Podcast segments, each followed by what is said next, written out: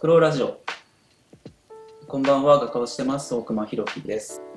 今回も番外編、前回に引き続き後編っていうことで、えー、小文社から出ている宮野真紀子さんと、えー、磯野真帆さんの往復書簡をまとめた書籍、急に具合が悪くなるをきっかけにして、まあ、死だったりとか運命だったりとかについていろいろとトークをしていこうと思います。えー、ゲストで来ていただいているのは、えー、認知科学がご専門の阿部浩二さん、えー、そしてフクロラジオの、えっと、メンバーから米地彩さんにも参加してもらってます。お二方、えっと、後半もどうぞよろしくお願いします。よろしくお願いします。はい、よろしくお願いします。結構ね、前半話がすごい膨らんで、うんまあ、まさにこの本のようになんか収集がつかないというか、普段の回答はいい意味で差別化もできてるかなと思ったので、あのこの流れでね後半もいろいろと話していければいいかなっていうふうに思うんだけど、えっと、急に具合が悪くなるの中で、あのまあ、偶然性っていうキーワードがね、まあ、その前半の最後で話したその可能性の話ともつながってくると思うんだけどその偶然性っていうのが一つの重要なキーワードになってるんだけど、うん、その偶然性の、まあ、一つの定義としてその失われた可能性が再びこう提示されることみたいなうん、そういうふうな定義づけがされてる箇所があるんだけど、うん、まあ、前半でもそのラインを引くことの講座みたいな感じで、その目標を定めたりとか結論を先取りにしたりとか、まあ、一つの点にこううまく収束するようにこう人生を歩んでいくっていうことは、まあ、ある意味ではいいことなのかもしれないけどある意味ではそれによる生きづらさがあるよねっていう直線的にこうラインが引かれることによって失われてしまう可能性だったりとか失われるまあ、ものに対する感性が、まあ、なくなっていってしまうっていうような、まあ、そういうところでね、あの言うと実はこの、まあ、番外編を撮る前にあの今日ゲストで来ていただいてるあの研究者の阿部浩二さんとちょっとその本の内容について軽くメールのやり取りをして図らずもなんか往復書簡のような形になってたところがあるんですけど、そこであの安倍さんが紹介してくださったあのものがあってあのアーティストのくるりと同じくそのアーティストのあのクラムボンですね、うん、その方たちのあのミュージックビデオを紹介してくださって、うん、その内容っていうのが今言ったような内容なんですよね。まさにまさにこうなんていうのかなさまざまなラインが引かれてまとまるラインもあればまとまらないラインもある。まとまらないラインもそのままで消えてしまうんじゃなくてなんかまたもう一度違う形で再構成されていったりとか、まあ、重なったりとかそういったような、まあ、ものが、まあ、素晴らしい形で映像化されている作品があるんですけど安倍さんがそのこの本を読んであのそのミュージックビデオを演奏したっていう形で紹介してくださって俺もそれ見てすごい感動したんですけど、まあ、ちょっとそこら辺をきっかけにしながら、まあ、前半最後ら辺で語られてた可能性があるっていうことのあの、うん、まあ、それがいい側面と、まあ、それの辛い側面だったりっていうような話をしてた。ので、うん、そこら辺を、まあ、ちょっといろいろ開けていけたらなっていうふうに思うんですけど安倍さんそこら辺はどうですかね？えっとですね、えっと、具体的なあの名前で言うと、Remember Me っていうくるりの曲があって、その曲がすごい好きで、で、中でも PV がすごい好きだったんですよね。で、まあ忘れてたんですけど、この本読んですごい、すぐそれを思い出したっていうところがあって、えっ、と、すごく特徴的な、これ、橋地さんっていう方かな、が作られてる、えっ、と、作品が PV になってるんですけど、えっ、と、まあ、ずっと定点で映像が撮られていて、それで、まあ、橋地さん自身がその絵を描くっていう作品なんですけど、まあ、映像作品なんですけど、絵を描いて、それを、まあ、多分、えっ、と、鉛筆かシャーペンシルで描いてると思うんですけど、えー、それがね、消されるんですよね。で、えー、っと、その消された消しカスもうまく使っていって、その人の一生が描かれていくみたいな、そういう作品になっていて。で、まあ、あの僕、もう一個の専門で発達心理学ってことを専門にしてるんですけど、まさに発達ってことをすごくよく表している作品だなっていうふうに思ったんですよね。で、つまり、面白いのがね、その線が完全に消えないんですよ。ちょっとね、なんか残ってるの。なんか消しゴムで頑張って消しても、やっぱちょっと残ってて、それがなんかその積み上がっていく何かのようにやっぱ見えるんですよね。あの、人生が何か残っていくみたいな。うん、っていうのがすごくまず面白いなっていうふうに思って、で、考えてみると人生の中で、消えていったラインっていうのもやっぱいっぱいあるはずだなっていうふうに思う。でもどっかね、ひょんな表紙で思い出したりする。まさにリメンバーミーですよね。うん、でその一つの線っていうのが、どこかで想起されたりする。で、その線の意味みたいなことを、やっぱ、あの、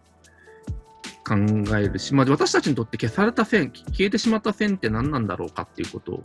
そうで僕なんであの発達心理学やってるかっていうと、その同窓会の研究してるんですけど、あの、同窓会行きたいです、皆さん。同窓会って同窓会？同窓会って、はい、一番嫌いなやつです、ね、ああ。私もです。私もね、すごい苦手で、何かその、うん、自分にとってあんまり見たくないラインがあるんだろうなって思うんですよね。うん、であの時の自分と今の自分はちょっと違うんだけど、ただね、ラインとしてちょっと残ってたりするの。うん、で最近はまあ、でもまあ、それはそれで一ついいのかなと思いつつ、でもなんかあんま中高の同窓会そんなに行かないですよね。まあ、あるってそもそもあんま連絡来ないんであれなんですけど、あのー、っていうふうに思ったりするっていうのがあって、で、この、で、一つ、ラインを消したいこととかもあるし、でもそれ、それこそ偶然性の問題で何かまた、あの、見えてきたりもするし、でその偶然性のなんか素晴らしさっていう、素晴らしさって言っていいのかな偶然でも残ってた、例えばそれこそ、まあこれは、あの、多分あれだと思うんですよね。LINE のやり取りなんだと思うんですけど、その SNS の方の LINE ですね。で、この本の一番最後に書かれている、あの時あった LINE、あの時あった約束っ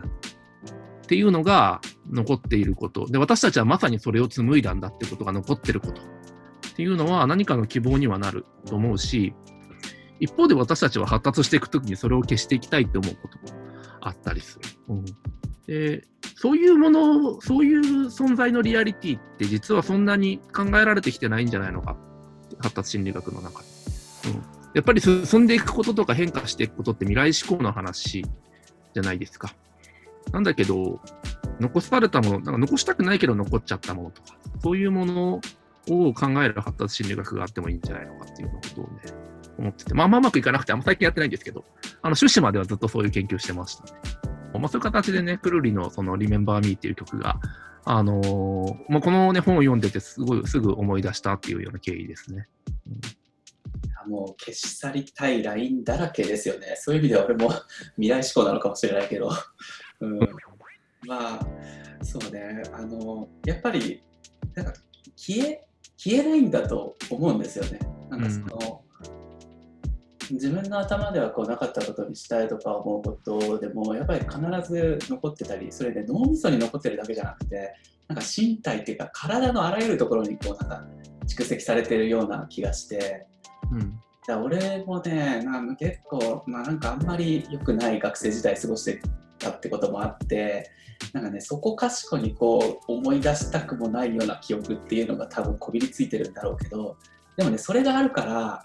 でそれねうまく言語化もできないのなんかこういうやっぱ嫌な経験があって自分の中ではこういうふうに整頓してますみたいな感じでなんかね、不分けできてればまだいいんだけど、そういうふうには全然なってなくて、なんかもうどんよりしたものが、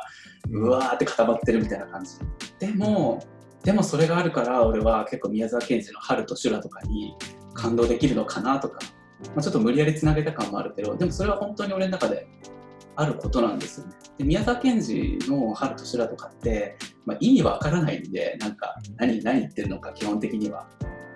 だからなんで感動してるのかも自分ではわからないんだけど、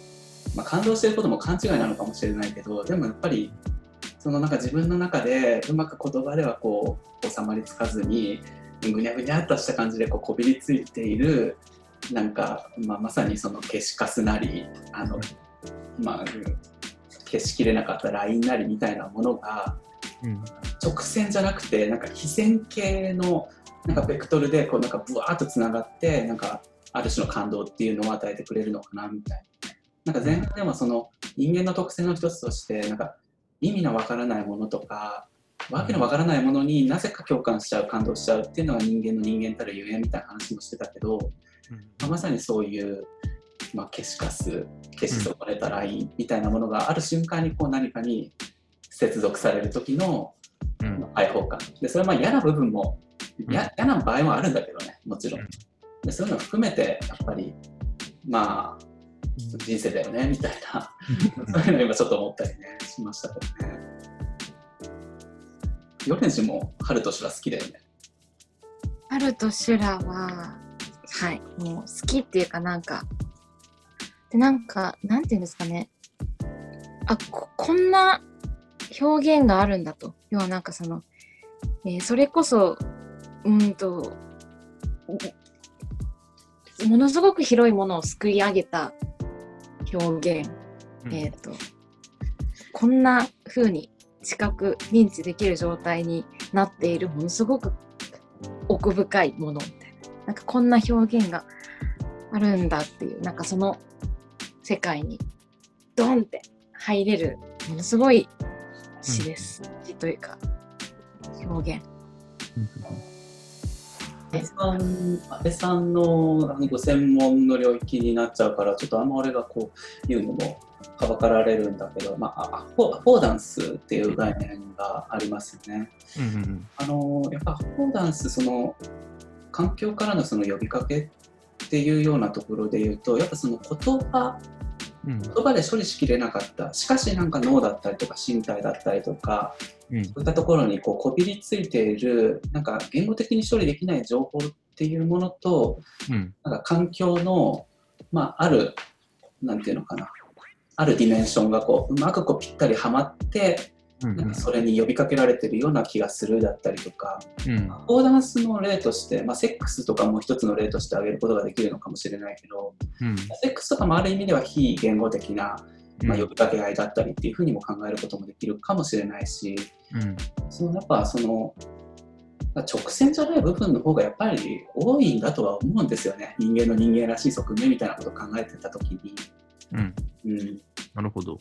なんか、あと、すごい、今の話で言うと、その、ある種の受動性っていうか、まあ、偶然性と受動性イコールにしていいのかも考えなきゃいけないと思うんですけど、あの、アフォダンスってまさにそう。私が想像してない何かに、やっぱ、よって行為が調整されることも十分あるわけですよね。うん。やっぱ、あの、まあ、これアフォダンスの例としてこれ話していいのかわかんないですけど、まあ、急に雨が降ってきたから、まあ、ちょっと雨宿りするとかって、う。ん。まあ、濡れたくないからとか、まあ、それただのあの嫌悪条件付けかもしれないですけど、うん、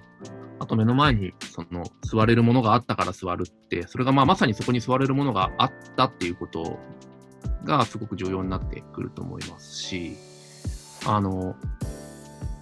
やっぱ私たちの意思以外にも様々な環環境に様々な情報があって、それを私たち利用しながら生きてるわけですよね。うん。そういうものが、なんか、なんだろうな。私たちはやっぱ形作っていく。で、なんかね、その、コントロールしたい欲求と、それができない、なんだろう、無様さみたいなものっていうのが、あの、まあ、いろんなところでね、あの、なんて言ったらいいだろう、直面する問題なような気がしていて、まさにこのくるりのリメンバーミーっていう曲は、そのそういうものを、まあ、なんだろう、あの出会いとか、あとね、そう思い出した話があって、あれが嫌い、あれあんま好きじゃないんですよね。あの、ペット飼うときに、その、命の大切さを教えてくれるからペットを飼うみたいな言い方する人いるんですけど、うんそうなんだけど、多分多分そうなんですよ。うん。でもなんかすごい、なんだろう、何かが間違ってる感じがいつもするんですけど、あれ何なんだろうっていうのがね、やっぱね、なんかね、なんかの受動性をコントロールしてる無様さがある気がするんですよ。例えば、可愛いからでいいと思うんですよ、ペット飼うって。で、もう出会ってしまった。そまさに受動性ですよ。もうそこにいいた、まあ、ペットショップ行ったのかもしれないし、捨てられたのかも。捨てられたなんてもう最最たる例ですよね。僕多分実家で飼って、犬と猫飼ってたんですけど、捨てられたもの以外多分飼ってないんですよ、ね。でそれってもうなんかもう出会いでしかない。自分の意思は特にない。ですよね。で、で、でその時に、命の大切さを教えてくれるからって考えただろうか。で、親父とかおかんがそれ考えたのかな。それよりももうちょっと単純に可愛さにやられちゃってる感じがするんですよ。うん。でそんなもんであって、その何かと、何かを決めていくこと、人生決めていくとか。うん、一方でね。あたまたまでしかないんですよね、普通に考えたらね。だから人間ってやっぱそのたまたまに、なんとかかんとかこう必然を読み取ろうとするっていうか、それをやっぱり直線に従う。それはまあいい面もあるんだけど、まあ、安倍さんの言葉で言えば、無様さにもつながるし。まあ、それは難しいんだけどね、暗いの壺みたいになってて、その無様なのがでも人間だよねみたいなふうに見えたりもするし。もう少し、そうなんか生の感情に向き、いやもちろんそれも一つの線、生の感情に向き合うっていうのも、それ自分で言ってたらあんま好きじゃないなと思ったのは、それも一個の線なんですよ。うん。で、一つの強度を作り上げていくと思う。だけど、あの、少なくとも、なんだろう。ペットを飼うことというのは意味が、あの、教養的な意味があるんだみたいな。そういう形で線を引くよりも、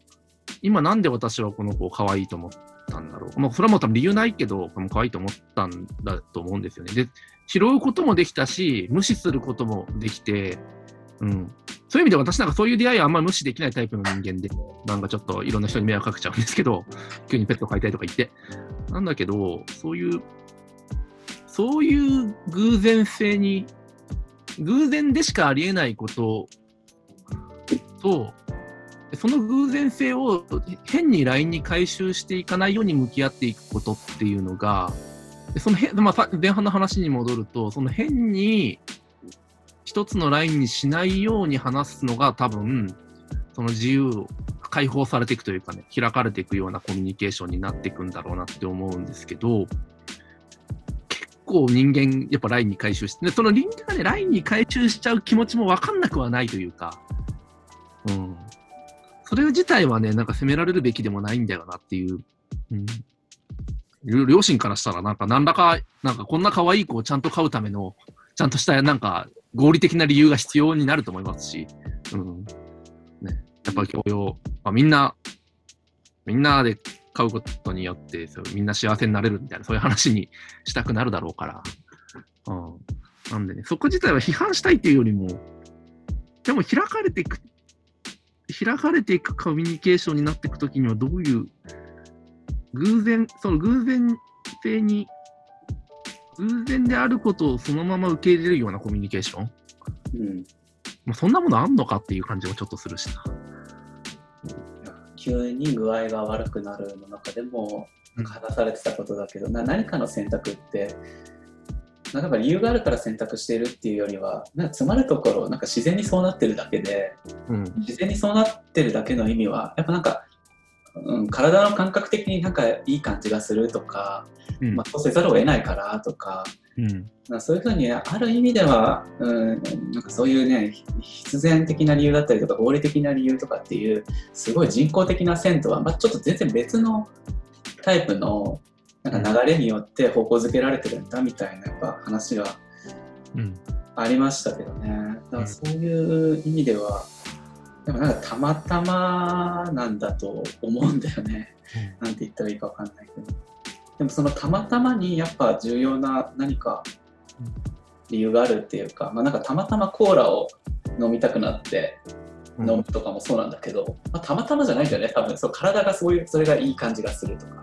大体俺らが思ってるたまたまって大体たまたまじゃなくて、うん、で逆に俺らが思ってる必然とかこれはもう確かな理由があるとかっていうのは、うん、大体たまたまなんだよね、まあ、勘違いっていうか。まあでも、あの、大事な話かなって思うのは、あの、まあそのコーラの例がいい、わかりやすかったなと思うんですけど、例えばその時に、違うラインを導入することもできるんですよ、きっと。うん、コーラはね、やっぱね、なんだかんだカフェインが入ってるから眠くならなくていいよとか、まあ、こういう話にしたりすると、うん、さっき一番最初の話のその第三者視点的なね、話になっていきますよね。でも、なんで今日コーラだったのっていう形で、大熊さんのその話の中に入っていくことっていうのはできると思ってて、それは大熊さんをちゃんと、やっぱちゃんと観察する。観察して、今この人がどういう状態なのかってことを観察した上で、あなたの話をする。あなたの話を、えー、っと、その人の状態に合わせてちゃんとすることっていうのが、なんか一つその開かれていくっていうことの重要なところかなって思ってて、その全然違う問題領域とか学問的な知見をなんかテレンテクダ組み合わせてその人を説明していくのではなくて、その人のそ今なぜそれだったのかっていうことを、なんだろうな、一緒に読み解いていくみたいなことっていうのが重要なのかなというふうに聞いてて思いましたね。なかなかできないけどね。うん、いや言葉での説明っていうのはやっぱだから難しいんだろうなって感じますよ。なんかこういう理由があったからとかまあいう理由でとかいくらでもそのラベリングすることはできるんだけどなんかやっぱねなんかラベリングした瞬間なんかなんて言ったらいいのかな。やっぱね身体が置き去りになる、うん、そのコーラの例で言えばコーラはまあカフェインがまあ多いけど、うん、まあでもやっぱり、まあ、それによる、うん、快感があるよねみたいな、うん、理由つけた瞬間やっぱりねなんかもっとなんかいろんなおそらく理由があるはずであろうその身体のうん、あのパラダイムっていうのが完全にこう置き去りになっちゃうっていうか、うん、何かの選択にこう理由をつけたり言葉でラベリングすることは、うん、なんか本来あるはずの身体性をこう置き去りにすることでもあるとも思うし、もうこれつながってんのかな話よくわかんないけど。うん。うん、と思いますよ。あのーすみません、なんかまた私話しちゃってあれですけど、あの、身体の話は結構やっぱり重要で、あのね、まあおっしゃった通りだと思いますけど、やっぱその全然違うパラダイムを導入してしまうわけですよね。なんか、全然違う話始めてもいいですか、うん、いや、そう、なんかいろいろ聞きながら考えてたんですけど、その可能性に開かれたコミュニケーション、うん、やっぱりその人のことが好きっていうのが一番強いと思ってて、うんうんうん、なんかやっぱ自分になるべく引きつけないでもうあ受動性っておっしゃってましたけどその人のことが好きですみたいな、うんうん、全てのことにをにこう驚驚けるっていうかそのまんまそっくり受け止められる、うん、でそれを受容しようとするわけですよね。受容っていうか肯定っていうのかな、まあ、受容しようとする。だからやっぱなんかそれはもう可能性100%というか開かれてて。うん、うん、確かに。確かに。だから私、でも、両思いになった瞬間、それは結構壊れていくんですよね。なんか相手が自分、私の感覚では、相手も私のことが好きってなって、そこを受け入れてこようとされちゃったら困るんですよ。ほう相手もトランスフォーメーションしちゃったら、うん、私にとってあなたのことが好きっていうのがもう分かんなくなっちゃうんですよね私。まさに直線のラインになるみたいな感じだね。なんか私はなんかよく分かんないけど、この人のこと好きってなるじゃないななると思ってて、うん、でもその人とは絶対に付き合えないんですね。うん、その人に好きって言われた瞬間もうその好きは消えちゃうんです私の中で。だから、恋愛じゃないとは思うんですよ、私。その可能性が開かれてることって。恋愛関係みたいになっちゃうと、なんかそこに歪みが出てきて、まあそれこそ行ったり来たりできるから一番いいのかもしれないですけどね。その合理性、うん、必然性と、うん、なんだ？こう、こっち、可能性を、可能性？こう行ったり来たり。それこそがやるべきことだし、人間の強さだし、うん、そういう人と人のまあコミュニケーション詰まるところそうだよなと思うんですけど、うん、なんかなんだっけ？ちょっと入り口も出口も分からなくいやいやいや。なるほどって感じでしたけどやっぱでもその好きっていうのがねや好きの中から、なんかよくなんか心理学心理学なのかな？あれ蛙化現象とかって言ったりしますよ。ねうん。あのそのまさにそういう現象ですよ。その付き合ってみたらちょっとその人のことあんまなんかなんかおたまじゃくし可愛かったのにうん、付き合ってみたらカエルになってなんかちょっと気持ち悪い。なんか好きだったら好きじゃなくなるとかじゃないんですよね。なんか、うん、そもそも感じていた好きの感情がずれるんですよね。まあ、それは好きじゃなくなるってことなのかいや好きなんですけど。多分うんなんかうんあのなんかそのアバンギャルドなアーティストたちが言うのがすごいあの特特にあのロシア系の、まあ、ロシアアバンギャルドの人たちが詩を作るときにその音韻を一個ずつずらしてってわけわかんない言葉にすることによって初めて言葉の原初の精錬が蘇るんだみたいなことを言うんですよね。うん。でもうそれはその次の瞬間にも凝り固まってなくなってしまううんうんうんうん。あの時の素晴らしかったあの初めて生成された音音韻とか音っていうのはもう作られた瞬間には固定化されて。でもそのあの瞬間を立ち会いたいからこそ詩を作り続けるんだっていうのが、まあ、彼らのあの一個のあのアーティスティックな一種ですよね。うん、でそういう感覚はねなんか分かんなくはない。ただ、うんそうではない関係のあり方みたいなものも、いや、でもか、いや、だから、変質しした後につながり続ける関係はあるのか思います。もうそれでもうそういうふうに、あ、ちょっと違う。確かあの時のあの衝動はもうない。けれども、まあ、衝動を作り続けることができるのかっていう印象なのかなと。いやもうなんかすごい脱線するんですけど人生相談みたいになりますけどい いいんじゃないですかね。うん。やもうなんか家族になることとうん。恋愛することは違うじゃないですか。うんうんうん。で枠組みをうん。決めることはやっぱり大事でそれを保つために、えー変化をうん。続けること。とゴールなしにこう変容していくことはちょっと種類が違くて、うん。で基本的に変わるので人は、固定されないしだから変にこう社会的な自分の存在意義とか立場とかが固まってしまうと病んでいくんだと思うんですけど、うんだから自分は変わっていくしこうそうその変容を認められない限りは辛いから恋愛とかは変わり続けていってその人との関係とか感情はの残るけど変わるんですよね。うん。だから今この瞬間は恋人的であったり友達的であったりする。うんだから付き合うとか意味わかんないんですね私。うんうん。なんで付き合わなきゃいけないの？絶対終わるしめんどくさいじゃん。そんな一義的な関係にしないでやりたいことやってればいいじゃん。いろんな人と思うわけですね。うんいつか終わるし消えていくしなんか密度変わっていくし家族になったらその形を保つためにかける時間とか距離とか、うん今言ってることに対する反応とかは変えるわけですよね。箱がないとてかその関係を続けようと思わない限り絶対続かないのでうん。だからじゃあどうやったらこの人と関係を続けていこうかと思うのかわからないという話ですね。いや、うんでこの彼女たち2人ともてか宮野さんその恋愛系の本も書いてたっていうかそう読んでみたいなと思ってるんですけど、パートナーがいるじゃないですかちょ結婚してるのかよくわからないですけどどういうあれなのか法的なあれなのか書かれてましたね。そうですよねうん。なんかそのどうやったらどうやったらっていうか人生を共に歩む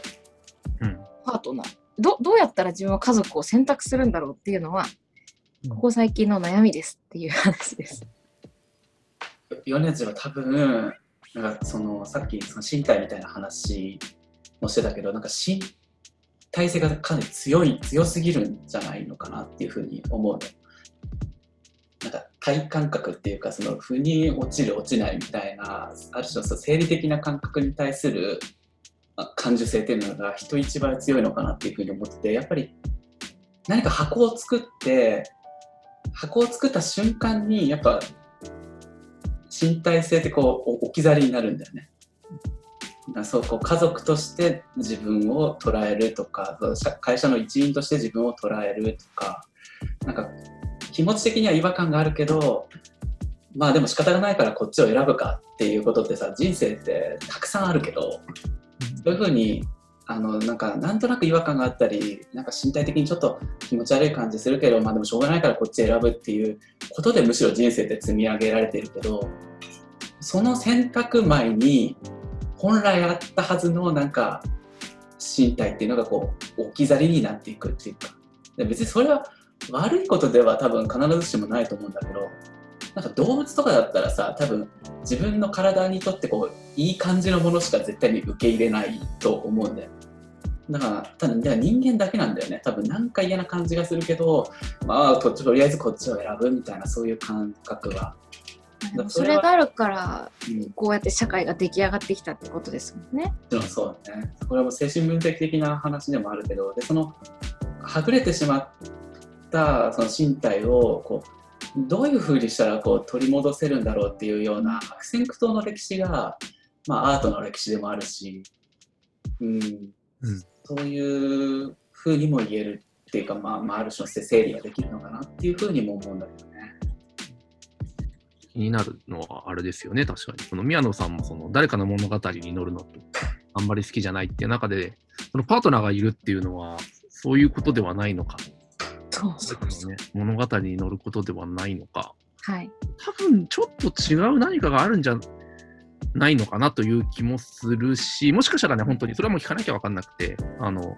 いや、これは、ね、ある種の妥協ですっていうふうに言うのおっしゃるのかもしれないし。宮野さんのここまでこの誠実な人、あ、磯野さんか。磯野さんも、あまあ、両方ともそうだと思いますけど、ここまで誠実な人がそういうことするかっていうと、なんかちょっと違う感じもするから、まあ、そこはなんか、それね、やっぱね、私も本読んでみたいですしね。まさに本当だ、あれですもんね、その1年、いやもう1ヶ月前の自分と今の自分全く違うと思ってきてるので、うんなんかそういう感覚で、まあ、普通そうじゃないみたいですね。っていうのはなんか受容できるようになってきた。普通はやっぱりなんだろう、来年のこととか考えて生きてるし、あの、うん1ヶ月前の自分と今の自分は一体ほとんど一緒だって思って生きられるというか、うん。らしいですけどね。うん、でその感覚がものすごく強かった哲学者ってフーコーですよね。うんうんまさにあの、まあ、前も紹介しましたけど、ジョネスト塾っていうあのフーコーの、まあ、電気的なあのじあの作品があの、ジェームス・ミラーさんって方が書かれた本なんですけど、あって、でそれでもそのフーコーの歴史がもう淡々と書かれてるわけですけど、とにかくその自分を固定化する何かに徹底的に抵抗するっていう、私はを説明しないでくれっていうふうに言ってるわけですよね。うん、でもう私を何かに固定化しないで、私を何かにしないでくれ、何者かにしないでくれっていうようなことを徹底的にもうあの突き詰めていった人というイメージがあるんですけど、でそこがすごく私、フーコー好きで。うんえフーコーはどうやって死にましたか？フーコーは結局エイズでな、エイズであの敗血症かな？で亡くなってますね。うん、何歳ですか？何歳ぐらいですか？57ですね、結構。あじゃあ、うん。長い。結構長生きしてますねう。ん。ここでやっぱり、うん、低下され、やっぱその物語に回収され、やっぱでも彼彼女たち最終的にはやっぱある種の物語の中で語るってことにも開かれていると思うんですよね。で、それは多分宮野さんの物語であり、磯野さんの物語なんだけど、かといってそれにお互いの人生が完全に拘束されることはないって状況にはなってたような感じがする。でそうじゃなかったら、やっぱ、でそれ自身、そういうことになってたとしたら、彼女たち自身がそれを否定すると思うんですよね。そういで、なんかその否定の歴史もあるような感じがして、こういう関係じゃないとか、うん、こういうことをするべきではないみたいな、そういう規範もちょっとある感じはする。そういう意味では絶えずねやっぱり物語がまあ書き換えられているみたいな話もしてたけど、うん、でも米次の話は結構難しい話だね。難しい話。結構だその流れを、まあ、米次がねその、まあ、好きっていうかそのドゥルーズのその批評と臨床とかでもやっぱ語られてたことだけどやっぱそのプロプロセスを止めないっていうか流れ続けるでそれは生成変化っていうようなキーワードとともにこう語られていたけどなんかその固定化することで失われるものは間違いなくあるっていうところで言うと、俺ね最近すごいこう感動したあの語りがあってそれ押井守さんが話してたことなんだけどこれねちょっとうまく話がつながるかどうかわからないんだけどとりあえず話してみると、うん。あのね押井守さんが犬がすごい好きな人なんですね。で映画の中にも作品の中にもたくさんその自分の愛犬を登場させてるっていうでイノセンスを作った後、まあカンヌの映画祭で記者からの質問でなんでそんなに犬を登場させるのかで犬にこだわって作品を表現してるのかっていうふうに、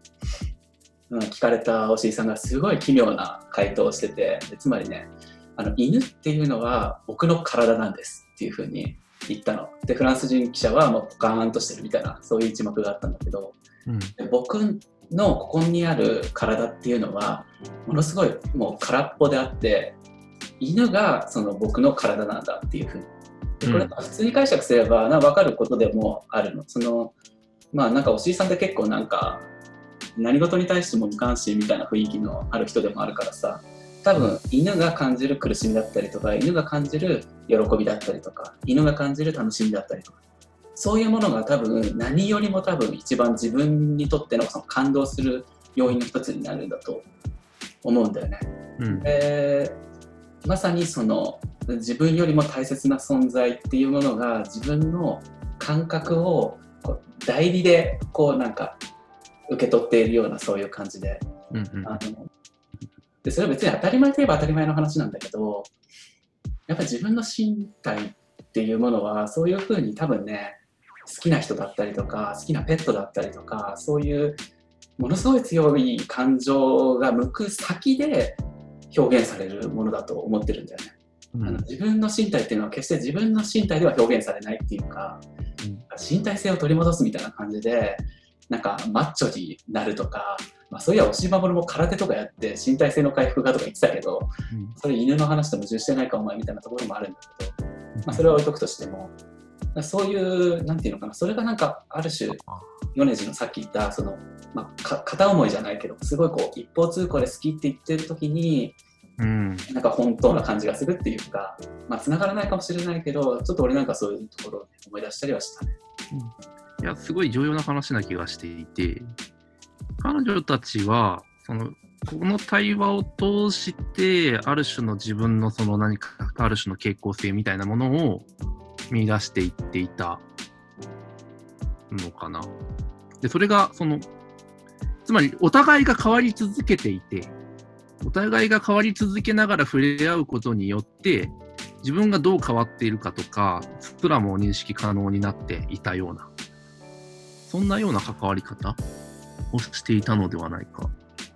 まあ、本当そうですよね。二人ともなんか、その、まあ、宮野さんももちろん自分の、自分自身の病気で苦しんでるっていう面も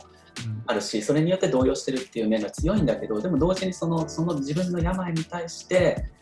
その対談相対談っていうか、秘書官の相手である磯野さんが、どういうふうに思ってるかとか、磯野さんの考えがどう変化したのかっていうことに対して、ものすごい敏感なんだよね。で、磯野さんは磯野さんで、やっぱり宮野さんの体に対してものすごい敏感になってるし、なんかある意味あそこではその言葉を通じてではあるけど、うん。生成変化とかいうね、概念使っちゃうと一気に嘘っぽくはなっちゃうんだけど、そういうような、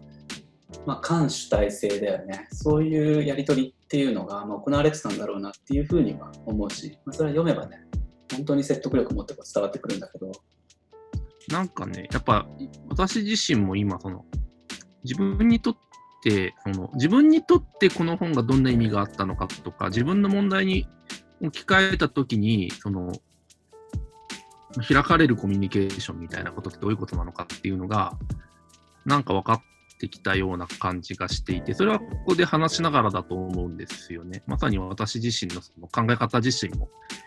うん、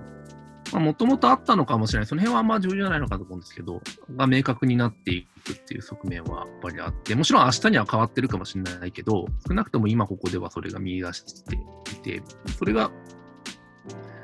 うん。で、多分なんだろうな、〇〇の安倍さんですよねにはならないと思うんですよね、こういうコミュニケーションをしたときに。で、うん、でそういう、そうそうそう、自己紹介嫌いなんですよ、だから。その変わってるかもしれないのに。どういうふうに自己紹介したらいいのかっていつも悩むんですけど、まあなんか最近認知科学って便利なんで、認知科学すごい広いから、あの何か言ってるようで何も言ってないところがあって、まあ、結構、まあ、逃げてるところはあるんですけど、ただその、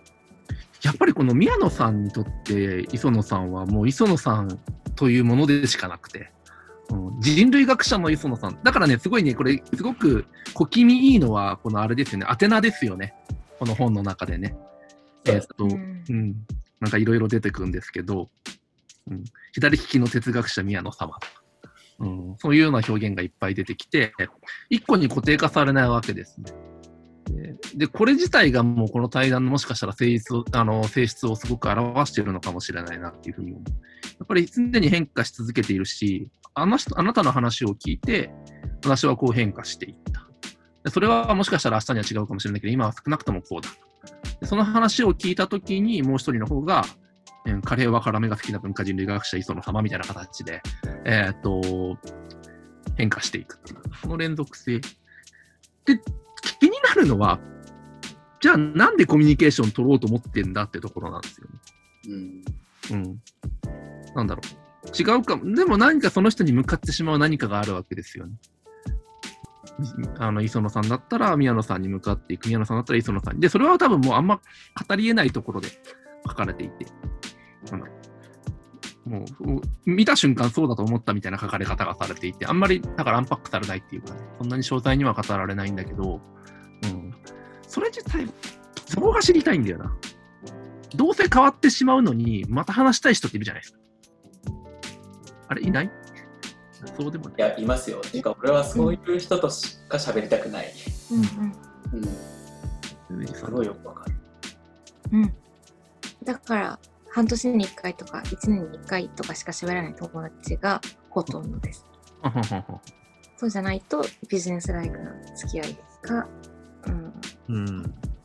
なんだよな。だからえそれ、でも、もう、その1年前の、半年前とか1年前の自分とは違うかもしれないじゃないですか。それでもやっぱり会いたい。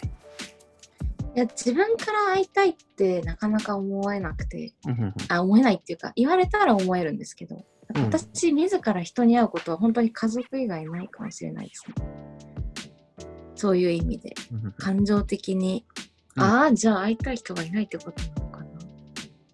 家族は会いたい。はい。あ、そうなんです。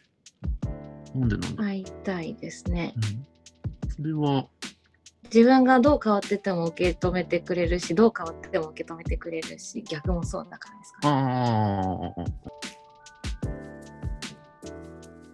あ、まあ、人とのそのやり取りをやっていく中で、なんか偶偶然性が入り込む隙間をやっぱり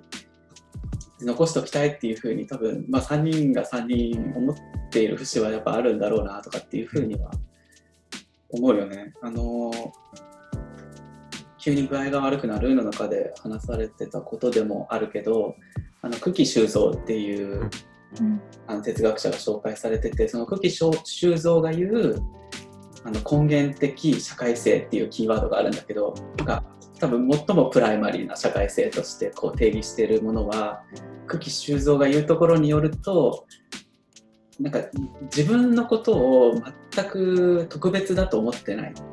あるいはあ安倍さんとかの言い方で言うと自分のことをこうだっていうふうに固定してないもの同士のうんつながりだったりぶつかり合いっていうものが根源的な社会性を作るんだっていうふうに久喜修造が言ってるんだよね。まあこうなんかマッチョな権力者とかがなんかトップダウン的にあのコミュニティを作るところには根源的社会性はない。なんか全然どうとでもあり得るっていうふうに思ってるうん。ななんて言ってたっけな無力なあうん聴力を持ってる人みたいなことを言ってたんだけど無力な人たちの集まり合い掛け合いっていうものが本当の意味でのコミュニティを作りそれはもう偶然性がそこで生じそしてそれが運命へとつながっていくっていう風なまあ話をしててなんかそういうところで言うとねなんか物語の中心から自分をこう外すっていうことがなんかすごい重要な気がしてる固定化させないためにっていうのか、うん。なんかねやっぱりどうやったって近代教育ってさ物語の中心は自分ですがさもうベースになるわけじゃん。でもやっぱそれだとね多分どこかで必ずガタが来るし無理が来るっていうことだと思うんだよね。で物語のし中心から自分を外した瞬間なんかやっぱ世界とつながれるっていうことで言うとさ例えばこのラジオでも何回も使ってる宮沢賢治の作品で物語の主人公ってやっぱみんなね無力な存在でどうとでもあり得る存在ですごい周辺的な存在なんだジョバンニにしてもそうだしヨダカにしてもそうだしブドリにしてもそうだし。でもそういう存在が無力であるがゆえにどうとでもあり得る何でもない存在なんだっていうふうに思ってるがゆえになんかそこら辺の石ころとか鉱物とか植物とか周りの風景とかとなんかものすごいシンパシーを感じることによって新しい世界から開かれていくっていうのはそういう、ね、ところが描かれているし、まあ、今の米津の話とかに、まあ、どうつながるかっていうのはちょっとわからないんだけど、うん、やっぱ自分は一人じゃ生きられない。社会的な接点が必要だっていうのは感じていて、うん、自分だけで自分を保てないのでやっぱ外に人がいないと困るんですよね。やっぱり人間主義みたいな言い方あると思うんですけどやっぱりどういう人が周りにいてやっぱ周りの人を見てその人が見えてきたりまあ自分も周りの人によってこう出来上がっていく部分があると思っていてでもそこがこう出来上がりすぎてしまうとやっぱり辛くてと。うん、なのでそのまあバランス、うん、どどうやって保っていこうかななんですけど多分年を重ねれば重ねるほど何か強力な相手が欲しい。強力なこうパートナーが欲しくなるのかなとか思ったり思わなかったり、だからその友達っていうようなものもやっぱり自分をに対してあらゆる可能性を見てくれる人か、ものすごく自分を限定的に見る人はどっちかだなと思っていて、なんかその喋れる人が。この人こういう人だよねってめちゃくちゃ思い込まれてると逆に楽で、何でも喋れる。うん、か、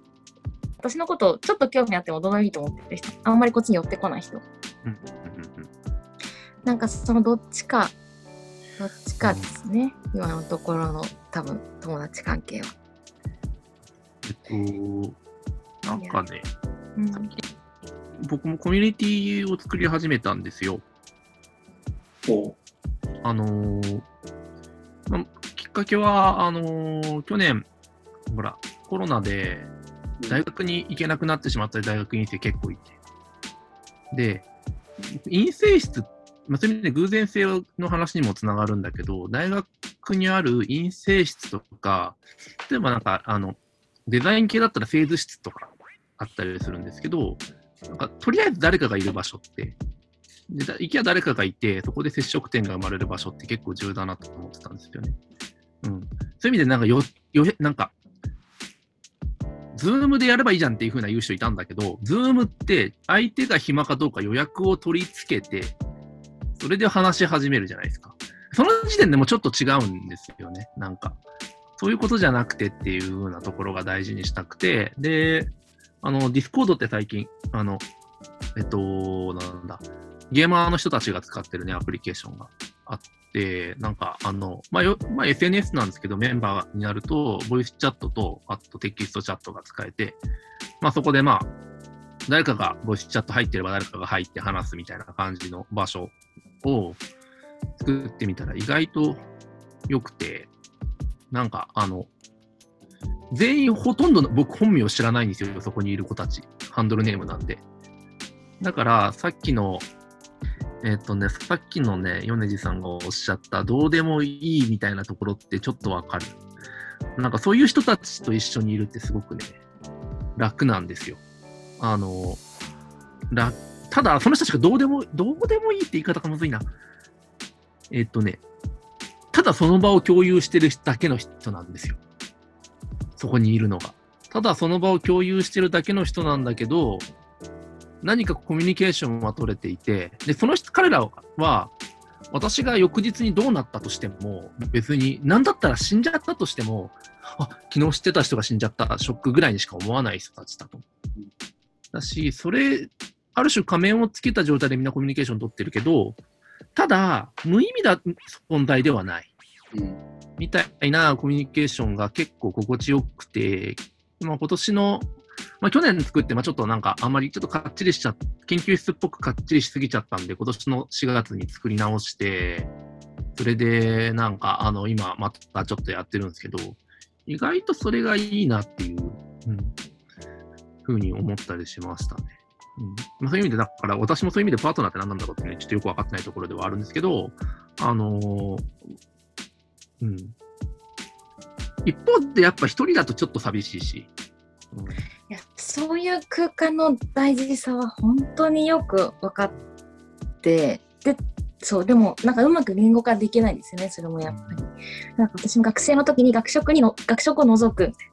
うん、あの誰かいないかな、うん、いたら話しかける。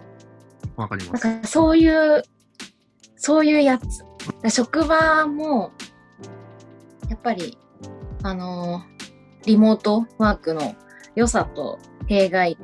あると思ってて、それはなんか直接的に仕事を前に進めていくっていうこと以外でも、何かこう、やっぱり、オフィスで目の前に行ったら話して出たであろう些細なこととか、なんかそういったまあなんか偶然性なんですかね。なんかそういうものがやっぱりオンラインのコミュニケーションだとなくなっちゃいますよね。うんやっぱこの本の中だと LINE の会話の例出てきましたよね。で、うんうん、かっちり話すんじゃなくて、なんか結構しょうもない話とかしながら、あ最近痛み大丈夫な、そういえば痛みといえばさ、みたいな。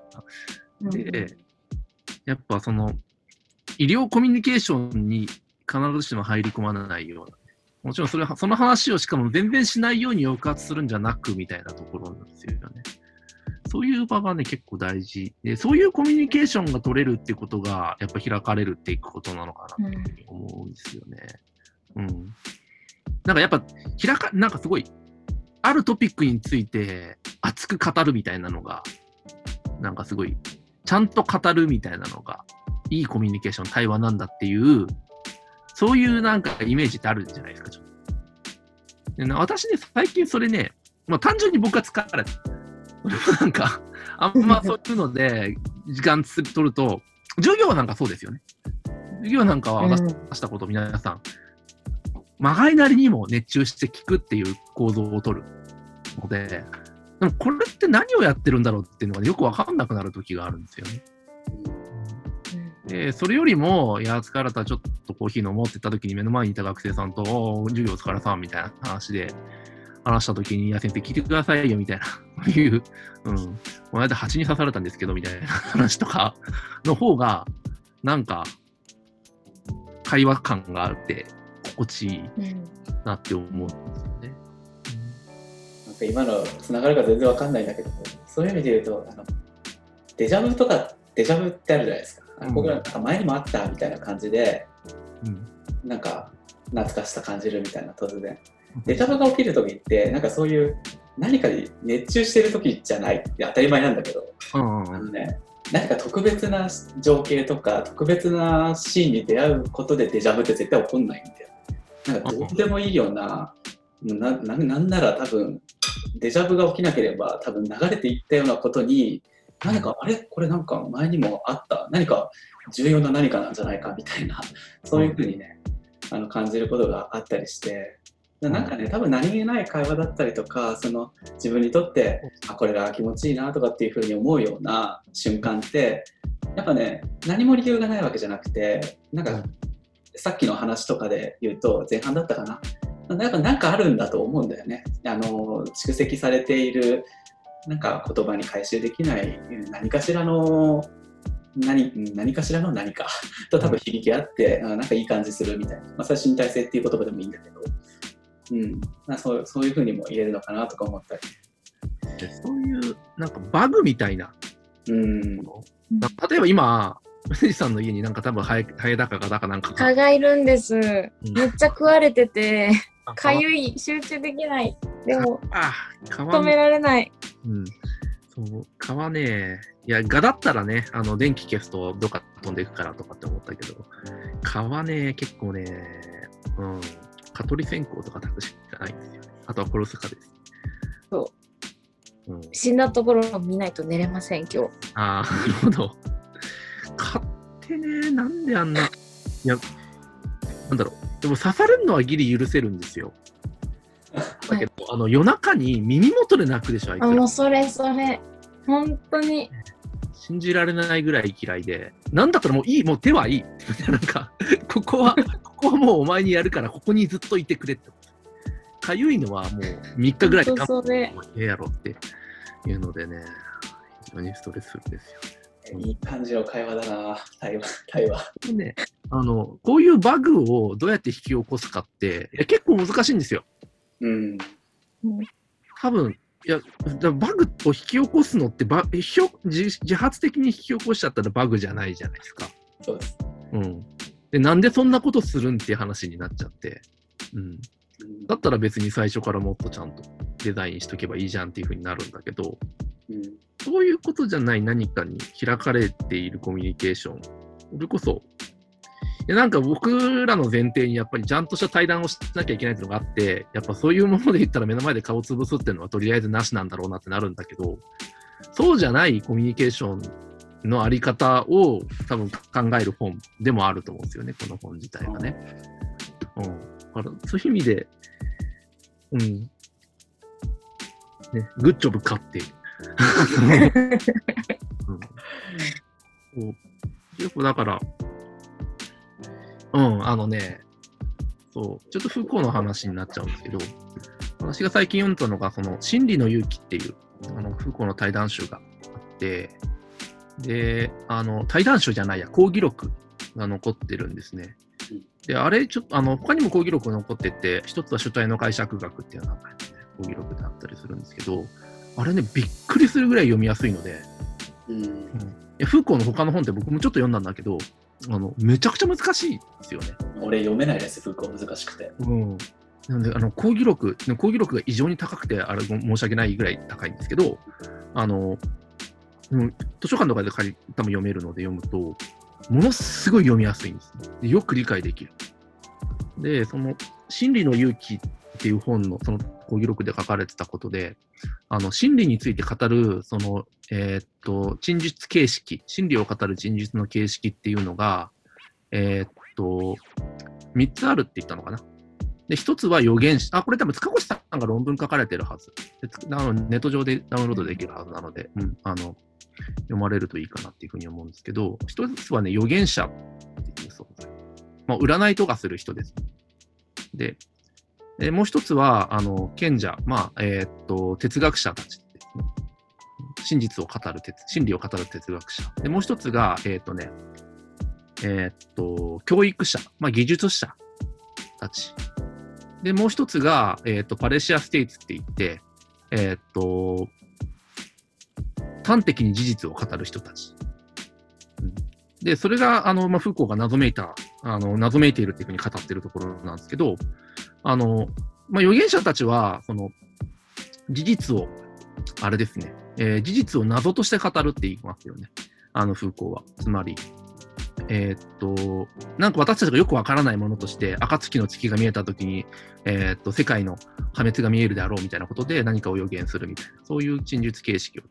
で、えー哲学者たちは、えっと、基本的にはね、そんなに喋りたがらない。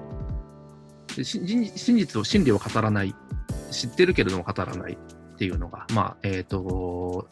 賢者たち。で、技術者たちはすごくよく語るんだけど、えっと、で、最後に言うパレシアステイツってその端的に事実を語る人たちと違うのは、技術者たちはその語ることを良しとしていて、語ることによって相手との関係を危機に陥れない。で、ただ最後に言ったそのパレシアステイツって人たちは、まあ、ソクラテスが一番わかりやすい人たちですけど、ああとディオゲネスって人がいてね、その人たちを、まあその人を代表例にしてるんですけど、えっとね、語ることによって相手との関係にリスクが生じる可能性がある。で、で端的に相手の事実を語る。それは謎として語るんじゃなくて、その、そこがあれですね、預言者たちとの違い。うんもう端的にあなたはこうですよねとか、今起きてることとかを端的に、あなたあなたにとっての事実を語る。で、えーっと、賢者たちは、あの、えーっと、存在について語る。つまり、えーっと、そのし世界の真理について語るんだけど、哲学者はそういうことを語るけど、えーっと、そこもちょっと違うんですね。パレシアステイツはあなたにとっての事実を語る。目の前にいる人たちがの事実によって語る。で、そのことによって相手との関係をリスクに落とし、えー関係がリスクを負うかもしれないけど、その話を、えーそのリスクを乗り越えたときに初めてその相手との関係が結ばれるのみたいな話を、えーと、フーコーがしていて。で、それってどういうことなのか、そのパレシアステイツがどういうことなのか、あんまイメージ湧いてなかったんですけど、今なんとなく湧いたのは、こういうバグについてちゃんと語る、あなた、相手との関係とか、今目の前に起こってることの、まさにそういうバグ的な側面にちゃんと語れる人なんじゃないのかなと思うんですよね。で、もし、えっ、と、すごいちゃんとしてる人たちだったら、顔を殺したら、ちょっと失礼だろ、君とか、もしくまあそこまで細かいやついるのかわかんないですけど、言うのかもしれない。そういう意味で関係は、ある種そういう言動をするって関係をリスクに陥れるかもしれないことだったりするわけですよね。うん、でも目の前の真理について、ちゃん、真実について的確に。うん。で、多分同じ空間にいたらもっと重要だと思うんですよ。今私たちは顔倒さなくてはいけないっていうことがね。うん。だって刺されたら嫌だし。うんでそういう心理について的確に語っていくことっていうのが、なんか、あの、相手との関係をリスクに陥れるかもしれないけど、それを乗り越えることによって初めて次のステップに行くみたいなことなのかなって思うんですよね。うん、で、この対談の中で語られてたことも、もしかしたら相手にとって関係を崩すかもしれない一言だったりが、あと書かれてることだったりするかもしれない。でもそれを端的に語っていくこと、その心理について、相手の心理について端的に語っていくことによって関係を作っていくみたいなことっていうのがあって、でそれがね、しかも面白いのが、その、まあ、LINE の会話っていうのが大事だったって話があったりしますけど、それがね、多分、ものすごい重要な相手にとっての、そのまさに賢者が語るみたいな、哲学者が語るみたいな存在論的な真実ではなくて、些細な本当の相手の目の前に蚊がいるとか、そういうレベルの事実、うん、まあ、なんかちょっとだるいみたいな、そういう話を語っていくことによって、それってあれなんじゃないのみたいな話を語っていくっていうことが、関係をリスクに陥れるかもしれないけど、えー、っと、まあ、まさにフーコーがパレーシアって言ったような実践なんじゃないかっていうふうに思ったりしました。という意味でね、この中で行われてきたことって、そのまさにフーコーが言ってるパレーシアの実践とすごく近いようなことが行われたし、今起こったこともなんかそれに近い感じがしたんですよね。そういう、今まさに、こんな明日、明日だったら忘れてるかもしれないし、明日会いないと思うし、多分。うん、きっと今日殺されると思いますしね。なんだけど、そういう事実をかあの会話の中で展開していくことっていうのが、うん、なんか重要なのではないかっていう。なんとなく関連づけて話してみました。いや、まあ、つまり、KY 的な他者ですよね。そういう。あのね、まあ、フーコーの話が出たんで、まああのまあ、フーコーを参照にしながら、まあ、ジャック・ラカンっていう人が、まあ、偶然性についてある定義をしてるんだけど、うん、ラカンが言うところの偶然性っていうのはあの潜んでいたものがある時突然動き出すことを偶然っていうんだっていうふうに言うでラカンはちょっとおしゃれに書かれないことをやめるもの。あの、うん、書かれていなかったものが急に動き出すことが偶然であってでそれだけがリアルなんだっていうふうに、まあ、言うんだけど、うん。まあ、まさにそういうね KY 的な他者だったりとか、まあ、この本の中で言うと、まあ、重病患者である、まあ、宮野さんだよね、まあ、セオリーが一切通じなくて、まあ、こういうふうに言うとちょっと誤解を恐れずに言うとやっぱり、まあ、ある種の KY、うん。まあ、予想しないところから言葉が降ってくることによって潜んでいたものがあぶり出されるっていうか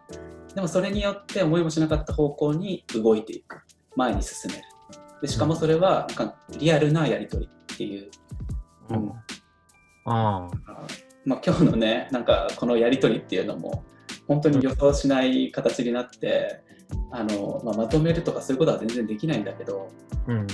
今の安倍さんの話は面白かったですね。うん、でそのドゥルズっぽい言葉で言うとその期間なきまるみたいな言い方ですよ。ね。うん、つまりそのまあ、身体で言えば期間なき身体ってね、まさにブルースが言っていたあの概念だと思いますけど、その目の前にいるその病気の人って、私たちが知ってる身体じゃない何か、それこそグロテスクな何か、うごめいてる何かが存在している身体になってくるわけですよ。うん。だし、うん、で私ね、ちょっとそれ、飛んだしちゃったけどね、期間なき活動とか、期間なき出来事ってあると思うんですよ。うん、うんあの、あれですね、千葉雅也さんが期間なき言語って言ったかな？っていうこと、そういう概念作りましたよね。あの、えっと、勉強の哲学って本の中でね。うん、まさにその KY 的な言動っていうのはまさにその期間なき言葉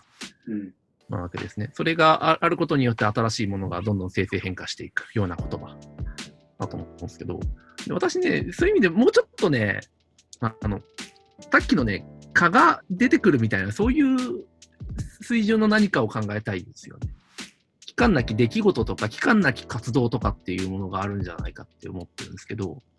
それで私、お祭りの研究してるとき思ったの。ああの、ものすごい熱心に作っていて、で、毎年もうなんかやり方こうなんじゃないか、ああなんじゃないかって生成変化しまくってるお祭りがあるんですけど、うん。で、そのお祭り見てると、めっちゃ面白いのが、その、そのお祭り自体多分ね、ほとんどみんな意味か、まあもちろん意味がある芸にしてるんだけど、本当のところの意味みんな知らないんですよ。多分。みんな特に、いや、もちろん進行上の理由とかあると思いますし、あれだけど、本気で信じてる人多分いなくて、なんか知んないけどやるもんだからやってんですよね。うん。で、そういう意味でね、期間なき活動なんですよ。うん、でそういうものっていうのが人々を生成変化させていくっていうことがあったりとか、まあ、今あったみたいな出来事っていう水準で言えば蚊が出てくるとか、うん。まあ、病気も出来事に近いのかな。うん、あ東博樹さんの言葉で言えば誤配ですよね。ああ、誤配的なあれですよね。うん、あそうそうそうそう。東さんはあれですよね、バグって言葉も確か言論ゼロの中で知った気がしますし、ね、うん、そういうところの、そういうものが、なんか、